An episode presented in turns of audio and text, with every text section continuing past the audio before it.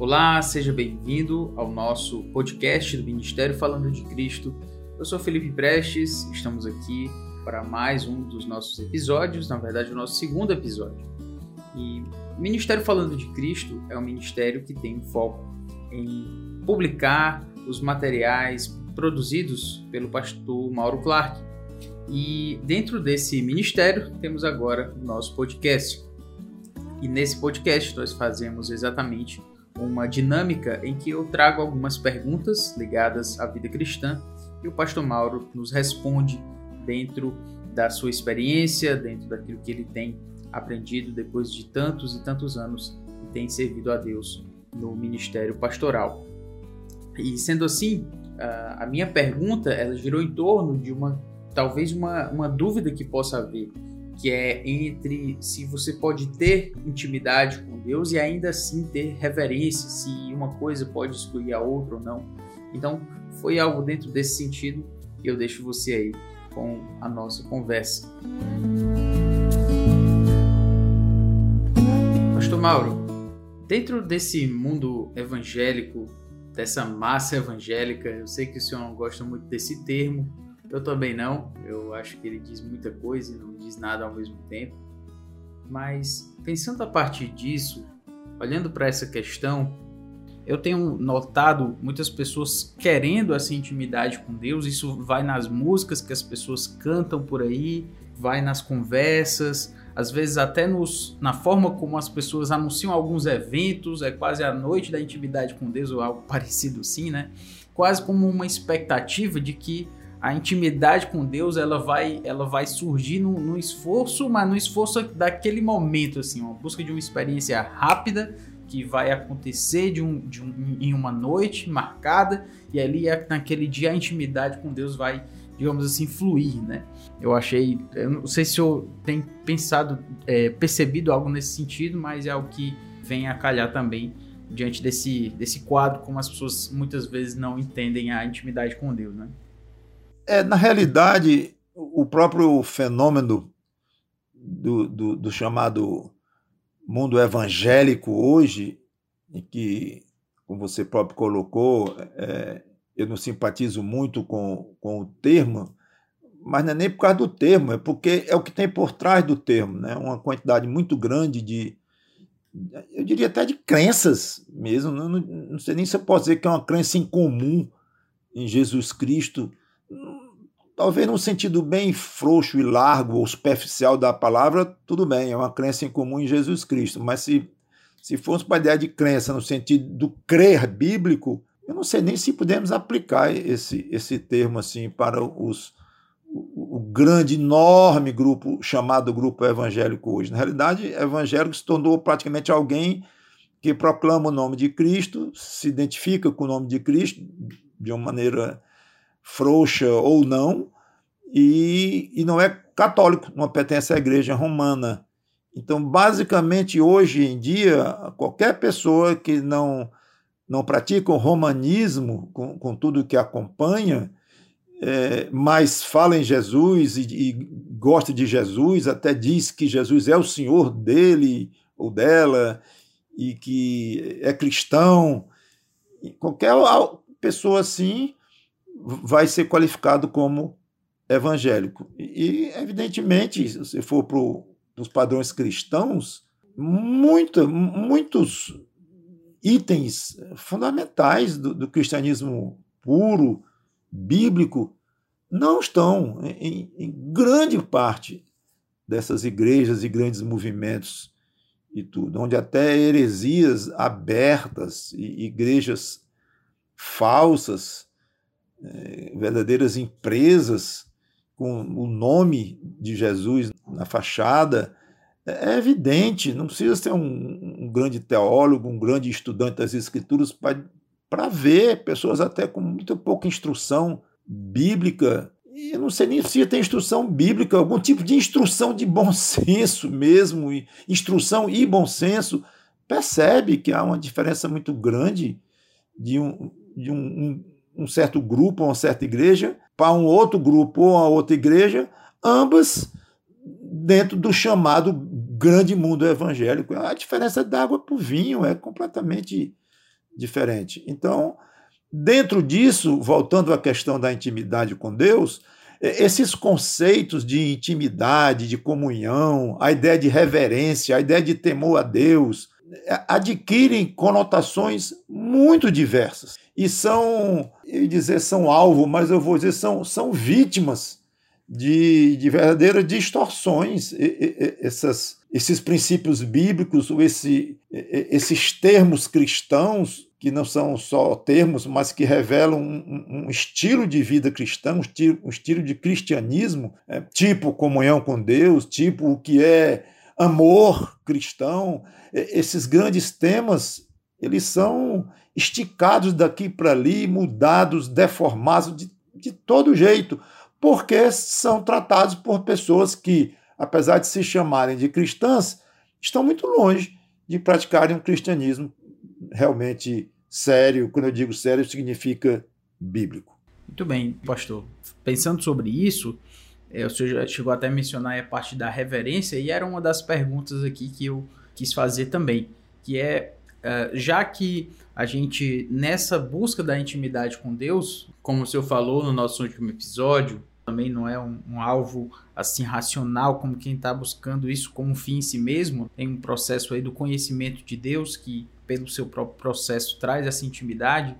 Mas nessa intimidade com Deus, a gente pode, pode ser que haja, e de fato, algo, como se eu falo, algumas distorções, e isso passa a gerar uma irreverência em relação à pessoa de Deus, já que você está tão próximo de Deus.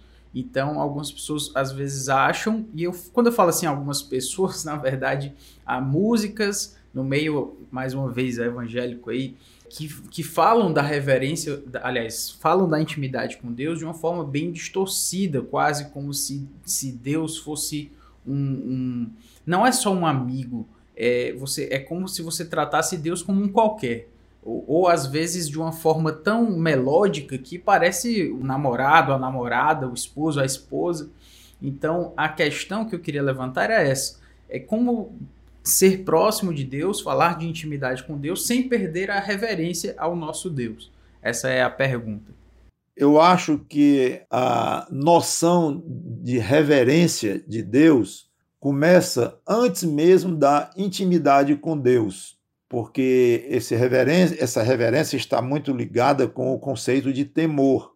E a Bíblia diz que o, o temor a Deus é, é o princípio da sabedoria. Começa ali o entendimento que alguém vai iniciar com Deus, o, o ter de Deus, o conhecimento, uma relação com Deus, vai começar desde o início, quando a, o pecador é tocado pelo Espírito Santo, geralmente pela pregação do Evangelho, começa a entender ali que não é aquele aquela pessoa tão boa como pensava e começa a, a ver que erra muito, aí começa a chamar aquele erro de pecado mesmo.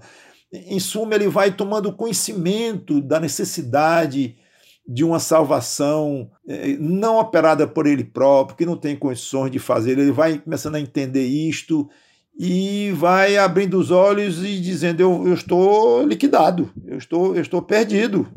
Eu, eu não, se eu estou esperando uma salvação por mim próprio, eu, eu estou realmente num beco sem saída, não tem jeito. Então eu tenho que me voltar para Deus, que tem o poder de me condenar ao inferno, que já condenou pelo que a Bíblia ensina, todo aquele que nasce já, já nasce com a relação cortada com Deus, todos já nascemos sem buscar a Deus. Então preciso tremendamente deste Deus que tem esse poder enorme de me criar, de dar meu destino eterno e de me perdoar. Eu preciso do perdão dele. Então toda esta noção que o pecador no estado antes da conversão começa a enxergar, já devidamente iluminado pelo Espírito Santo, tudo isso vai levando a um temor de Deus extremamente, não digo nem apenas útil, mas necessário, fundamental, primordial. Eu não acredito que alguém possa ser nem, nem possa ser salvo se não tem uma noção mínima do que a Bíblia tem por temor de Deus, que inclui reverência, inclui um certo medo, um medo de quem pode fazer o que quer com a sua própria vida e, e esse medo ele vai à medida que o crente vai amadurecendo esse medo vai diminuindo e a reverência vai aumentando. Mas não importa, o elementozinho sempre estará lá, porque nós somos pecadores e precisamos ser disciplinados, e Deus tem a mão forte muitas vezes e é poderoso demais. Então tem que ter muito cuidado ao tratar com esse Deus. Mas no início da relação, o medo é enorme, porque quase não tem ainda um conhecimento de Deus correto, de quem é esse Deus, o amor deste Deus.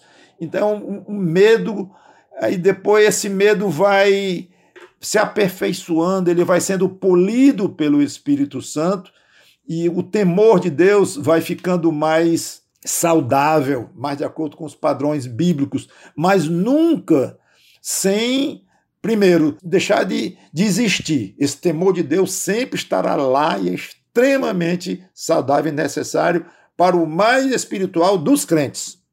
Segundo, esse temor de Deus, ele vai ganhando, ao mesmo tempo que ele vai se aperfeiçoando, uma, uma noção maior da beleza deste Deus, da vontade de agradar esse Deus, e aquele medo mesmo vai ficando bem menor. É a maneira como eu vejo. Na realidade, eu acho que quem é íntimo de Deus não está correndo o menor perigo de ser irreverente. Não combina, porque o que é íntimo de Deus, antes de qualquer coisa, ele é reverente. Já se pressupõe a ideia de reverência em alguém que começa a ter intimidade com Deus, quanto mais alguém que já tem, como você pressupõe na sua pergunta. É como o casal íntimo. Se um casal de fato tem uma intimidade gostosa, na base disso, lá desde o começo, tem o que? Respeito, que está ligado com a ideia de reverência, no sentido humano, de um ao outro, respeito, consideração. Então, na própria intimidade que um crente passa a, a ter com Deus, na base daquilo ali tem uma grande reverência.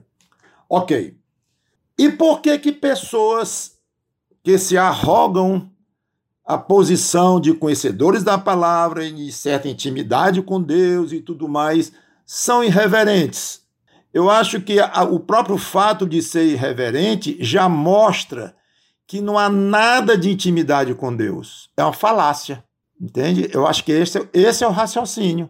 Pode dizer que tem intimidade com Deus ou deixar no ar a ideia através de citações de passagens, através de, de falas bonitas e, e citações de grandes teólogos e demonstração de inteligência, de erudição, orações belíssimas, do jeito que queira, a pessoa pode tentar embrulhar todo aquele pacote com a ideia de intimidade com Deus.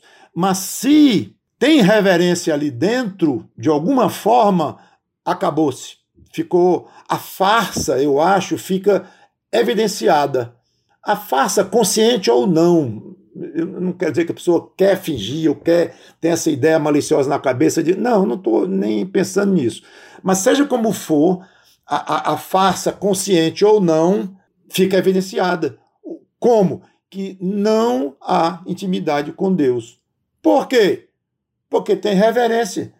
Não, mas é porque ele exagerou na intimidade com Deus, aí se tornou irreverente. Eu acho impossível, porque quanto mais intimidade, mais reverente. É a minha ideia.